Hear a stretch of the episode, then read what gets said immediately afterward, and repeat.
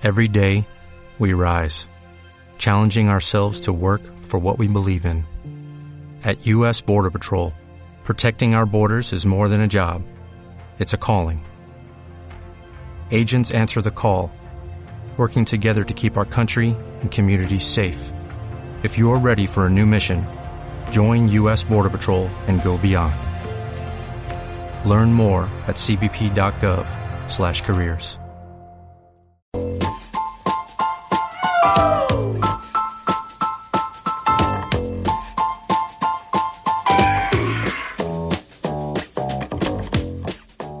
días amigos, eh, conmigo está Elena Esteban. Hola, buenos días. Eh, María Jesús Rodríguez y Andrés Santos. Hola, buenos días compañeros. Hola amigos. Pues nada, os hemos preparado unos contenidos que consideramos muy muy ilustrativos y que creo que os van a gustar, ¿verdad, Elena? Pues sí, además son, como diría, muy curiosos. Sí.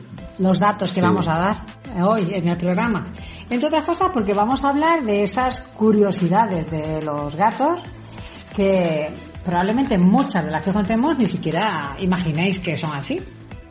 Y vamos a eh, contar con eh, también nuestra sección, esta que abrimos en el programa pasado, en la que eh, vamos a hablar de uno de los gatos de nuestra protectora, de la protectora del búnker, para animaros a adoptarlo.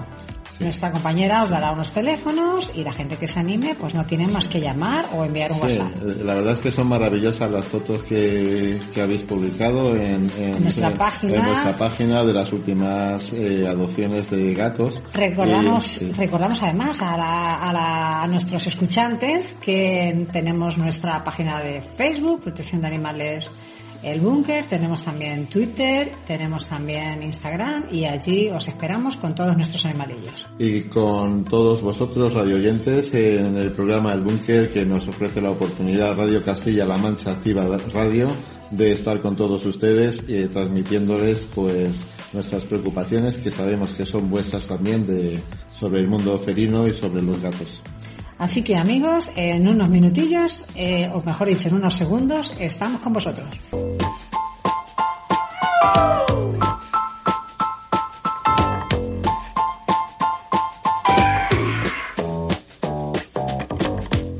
Ya estamos de nuevo con todos vosotros eh, para hablar, como siempre, de nuestros amigos los gatos. Vamos a hablar de las curiosidades que rodean a estos animales y que Porque son muchas, Elena. Son, Son muchísimas las curiosidades que, que, que, que conllevan los gatos. Bueno, todos los gatos. Los ves en una azotea y ya te impresiona solamente de verlos pasear por ahí. Y además que como son animales que han estado siempre eh, relacionadas con el mundo de la noche, el mundo de las brujas, en el cine siempre han sido los malos de la película, pues como que crean una, hay un entorno a ellos con una especie de misterio, Sí, ¿verdad? bueno, también el gato se le atribuye otras facultades, no solamente esas, sino también la inteligencia, eh, la astucia y también la prudencia, porque también un gato es, es, es prudente. Y hablando de inteligencia, ¿sabíais vosotros que una de las curiosidades, por ejemplo, es que el gato tiene el doble de neuronas que un perro? Sí. ¿Lo sabíais? Sí. ¿Eso qué Yo no, significaría? yo no lo sabía, Yo tampoco lo no- sabía. no ¿Qué significa? Quizás significa que son más inteligentes A simple vista sí. Yo creo que sí, ¿no? por el hecho de tener el doble de Me neuronas. parece a mí, me parece a mí. Bueno, serán más receptivos, más sensitivos, más auditivos. Bueno, yo creo que doblarán algunas capacidades a los perros, que quita que yo soy un amante de los perros, ¿eh?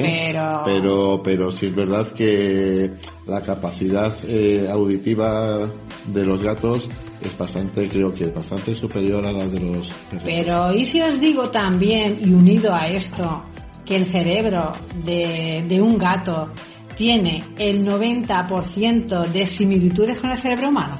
Ah, pues mira, fíjate, esa, esa, esa facultad fisiológica no la sabía. ¿En qué creéis que esto podría, puede hacer diferente al gato de otro animal?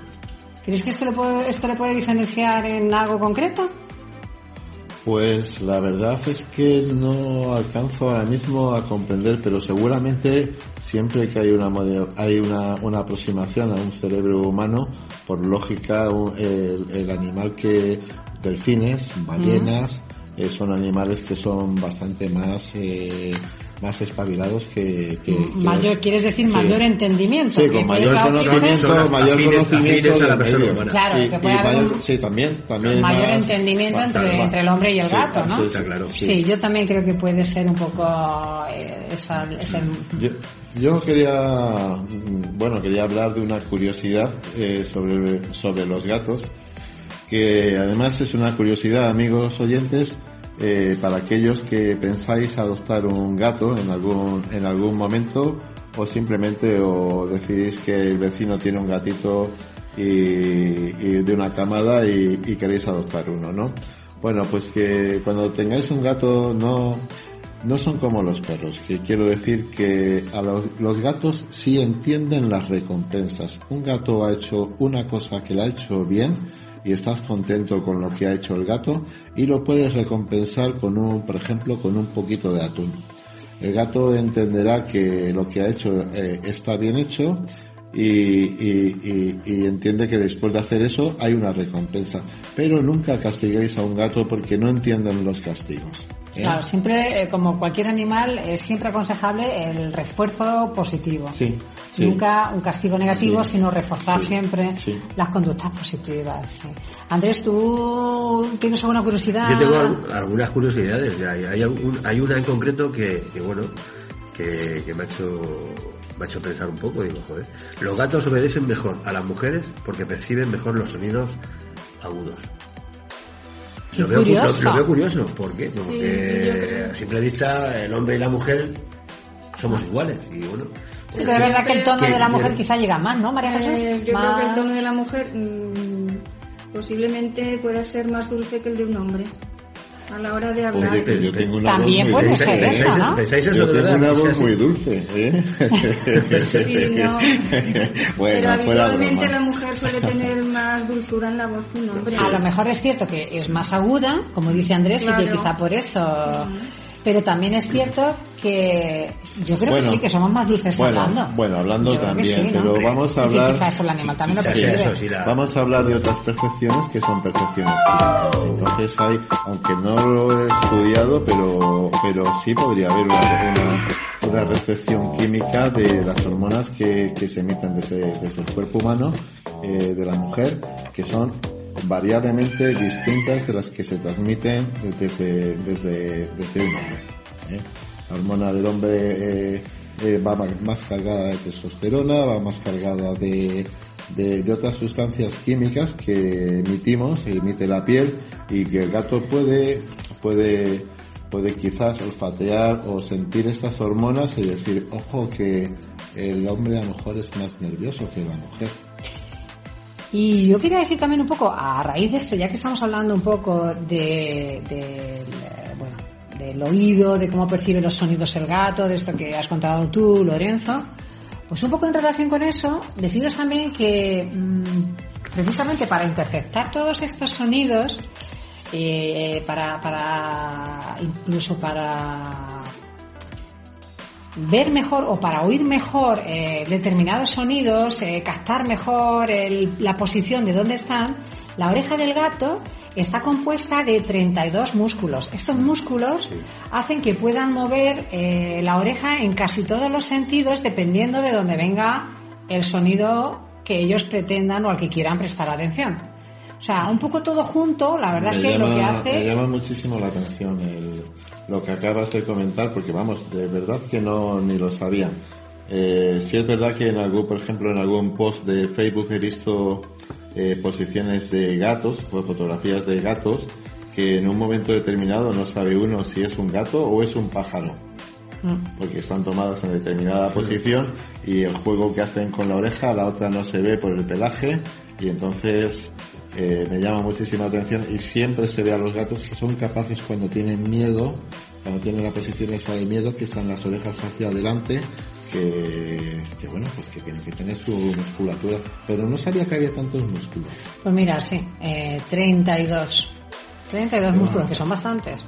O sea, es una, una parte fundamental del gato. Por lo, Vaya. que, por lo que dices, ¿no, Elena? Sí. Eso parece.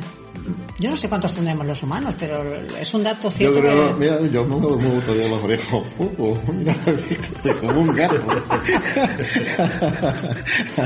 No sé si en relación a esto tenéis alguna curiosidad. María Jesús, ¿tú tienes alguna curiosidad relacionada con esto? ¿O alguna otra que te haya llamado especialmente la atención? Bueno, yo sobre la cara tengo una también, pero sí. Ah, María Jesús. ¿No? Bueno, pues yo tengo sobre la cara, tengo una curiosidad. amigos. ¿Sobre la cara? Sí, sí, en una parte de la cara, es exactamente Ah, en la sí, nariz. Sí, sí. Exactamente en la nariz.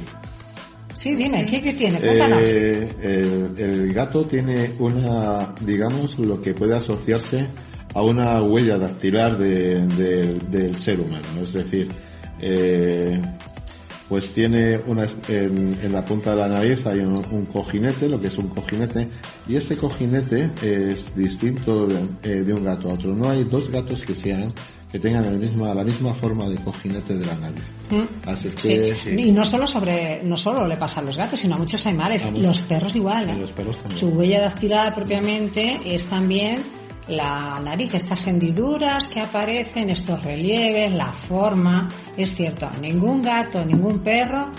Yo diría, casi me atrevo a decir que ningún animal tiene la, la nariz igual. O casi ningún animal tiene la nariz igual.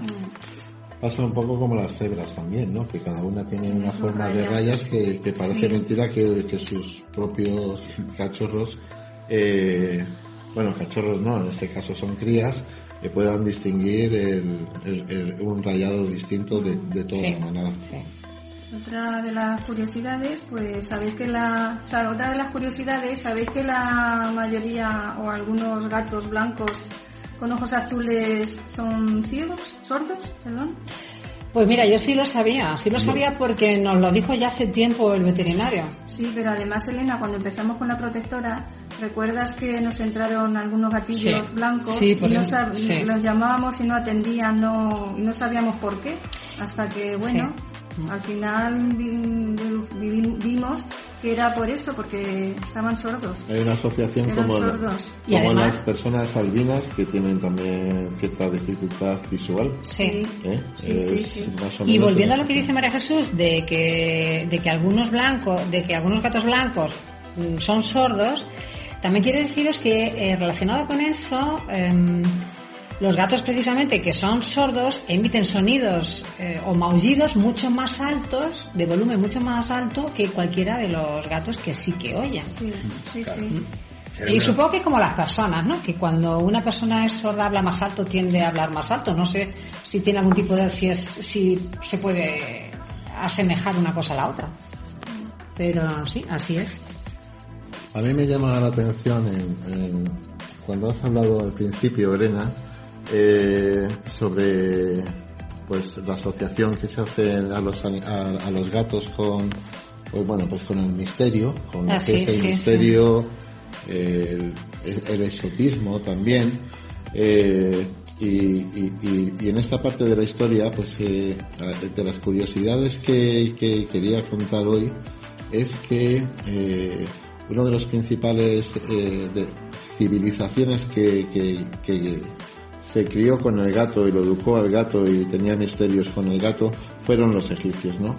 Y en un momento determinado de su civilización eh, eh, es curioso que cuando el, el animal doméstico, el gato, moría en un domicilio, los egipcios se afeitaban las Sí, cejas. sí, eso y es, es, es, Sí, es curioso. sí, no sabía yo eso, Lorenzo. No Es, curioso, ¿verdad? Sí, es bastante curioso. Yo no sabía, sabía que era importante dentro del mundo egipcio, pero no que se afeitaban las cejas Sí. cuando moría el gato, Sí, los dueños duelo. cuando moría el gato en señal de duelo. Que Todos los miembros de la familia se afeitaban la, o sea que es una señal de importancia para, Sí, una importancia para, para, para, Para- para sí, la familia, sí. para- Porque además Los- lo consideraban un eh, Es benefactor también claro, En de, Egipto se veneraba Sí. mucho al felino. como al benefactor, benefactor. Sí, sí, Y así ha quedado de manifiesto en los diferentes escritos, Sí, los grabados sí. que hemos visto, es Sí. verdad. Siempre la figura del gato es casi casi un referente para ellos, ¿no?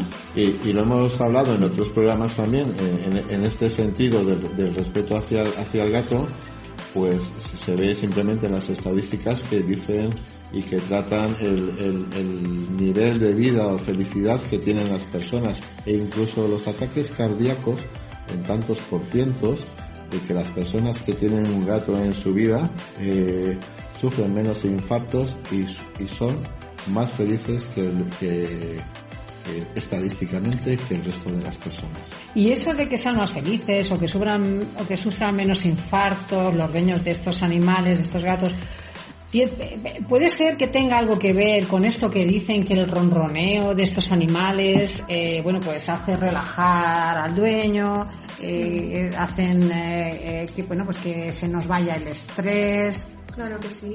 Seguramente tenga algo que ver. Es importante, sí. Volviendo a esto que dices tú del ronroneo, pues el ronroneo de nuestro gato no siempre significa tranquilidad. también puede ronronear porque está enfermo o asustado.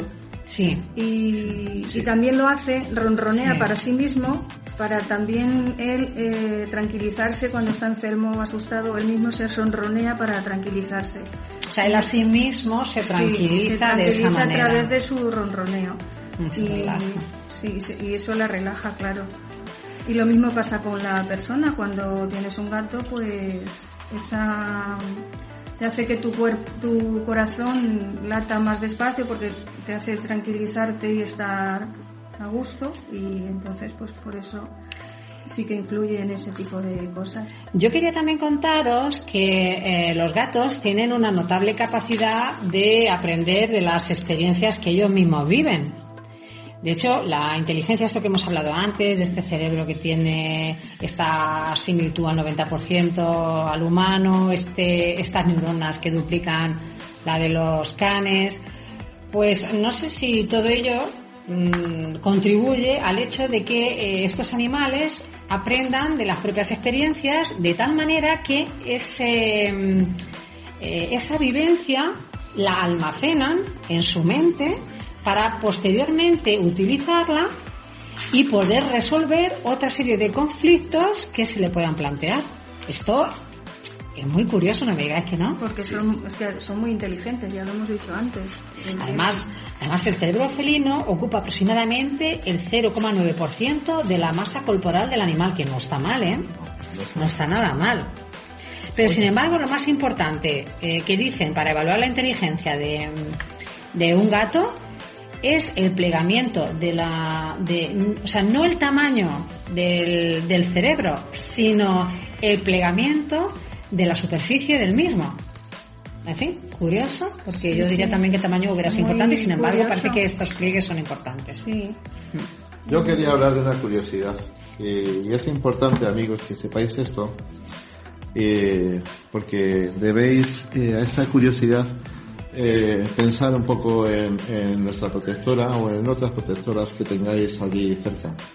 Lo que, lo que, quiero contaros es que la asociación El Búnker se ocupa de las colonias felinas que están en, las proximidades de Carrión y en los rescates de otros animales. Eh, y lo curioso que os quería decir es que los gatos pueden tener una camada cada cuatro meses y que cada camada eh, puede tener entre 3 y 7 gatitos. Y una gata en su vida, si no está eh, esterilizada, hmm. pues puede llegar a, tener en su vida 100 gatos, es decir, una 100 gatitos que ha parido. Entonces, eh, yo lo que quiero deciros es que desde la, Asociación Protectora le damos las gracias a los socios que, que tenemos en la asociación a los colaboradores eh, y a todas las personas que en nuestras campañas nos ayudan para alimentar también a los gatos. Que los donativos de los socios eh, vienen muy bien para eh, esterilizar. Sobre todo para esterilizar, que es la parte casi más importante y así controlar un poco la población. Estos animales están, bueno, como todos los animales, están, o sea, una de sus funciones principales es asegurar la, la supervivencia de la especie. Quizá en el tema de los gatos llama un poco la atención la cantidad de, cachorros que pueden tener las hembras, la cantidad de veces que pueden tener el celo, la cantidad de animales que en total, en el total de su vida pueden tener. Pero sí que es cierto, sí que quiero decir que esa idea que tenemos de que el gato tiene siete vidas, de que un gato es fuerte, no es cierto. Un gato pequeñito Es muy vulnerable. Es muy vulnerable. Pese a que en principio puedan tener 100 gatos, pero luego la mayoría de esos son muy vulnerables, les atacan. Acordaros cuando hablamos en el programa pasado de las enfermedades, como la mayor, todas las enfermedades afectaban a todos los gatos, especial, y especialmente a los pequeños, la inmensa mayoría de ellas y por más gravedad. Entonces, eh, muchos de ellos no salen adelante. Estas poblaciones realmente cuando al final Sí, es verdad que paren mucho, pero por desgracia muchos tampoco salen adelante, sufren mucho estos animalillos. Entonces es importante, es importante esterilizar. Sí, es importante esterilizar. Eh, como ya hemos comentado en otros programas anteriores, pues que desde la asociación eh, gatos que viven en colonias que en un momento determinado se encuentran en mal estado son rescatados, son recuperados y son esterilizados para su vuelta a su mundo en libertad que aunque sean 100 gatos los que puede parir una gatita, el número pues se reduce sensiblemente por las enfermedades y por las intervenciones eh, de que desde las asociaciones como Asociación Protectora del Búnker eh, se realiza para esterilizar estas gatas y devolverlas para que no haya demasiados gatos en, los pueblos. Y eh, yo quería decir una cosa me parece muy bonita. Cuando los gatitos nos lamen las manos, la cara, el pelo, eh, pues mm, hay que tomarlo como una como un cumplido, porque lo que están haciendo es acicalándonos como si fuéramos uno de los suyos. Y me parece, ¿no os parece bonito? Está... Sí, sí, es muy bonito. a mí me parece muy bonito y muy halagador. sí, es muy halagador porque además es un mundo, es un momento íntimo entre, entre el gato y, la persona a la que le está haciendo estas, estas, estas caricias, estas muestras de, de cariño. Es un momento íntimo y que solamente lo viven y lo sienten aquellos que tienen y, y, a su vez cuando el gato está panza arriba es un sinónimo de que tiene confianza con, con la persona con quien vive, que también es bonito, obviamente. Oye, ¿y lo que calientan ahora cuando estamos en este tiempo? Que se suben a la cama, no, vienen se suben a la cama y, Alguna vez que te dan un sustillo, pero bueno. Ah, bueno, sí. pero, sí, pero, viene, bien, También te dan unos masajillos así con las manitas, sí, cuando están andando para, están ahí, que la verdad es que es muy gratificante. tenemos que saber que, como otra curiosidad es que los gatos duermen más de 16 horas. Que yo, yo la verdad no sabía yo que, dormían tanto. Como, como debe ser, ojalá pudiéramos nosotros dormir 17. el 70% normalmente, más o menos, sí. El 70% de, la, de su vida se la pasan pues durmiendo. Eso nos pasa a nosotros. Cuando dormimos mucho, se nos queda una cara más guapa al día siguiente. yo no sé tú, ¿eh? pero 70% de tu vida, mucho dormir. Bueno, es ¿eh? mucho dormir. La verdad es que eh, yo no sé si tú duermes el 70%. Pues yo la verdad es que creo que duermo el 30%. o menos. y con la edad se, duerme mucho menos. Sí, con la edad se duerme, se duerme mucho Bueno, chicas, hacemos un pequeño receso, si os parece, y en unos segundos continuamos. Estamos con vosotros.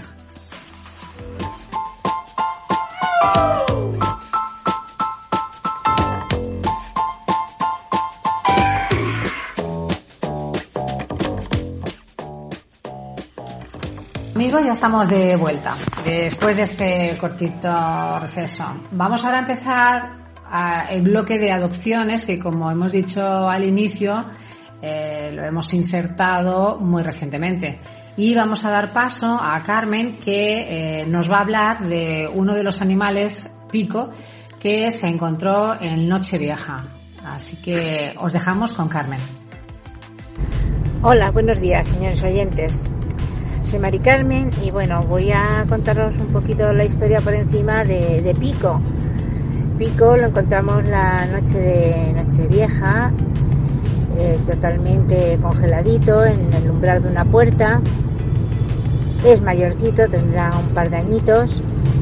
Y bueno, eh, se recurrió a los primeros auxilios de secarle, quitarle el frío y ahora está en el refugio. Y Pico pues necesita hogar podéis contactar en Facebook, en nuestra página, Protección de Animales El Búnker, ahí tenéis nuestros teléfonos y bueno, pues esperamos que os animéis a adoptar a Pico.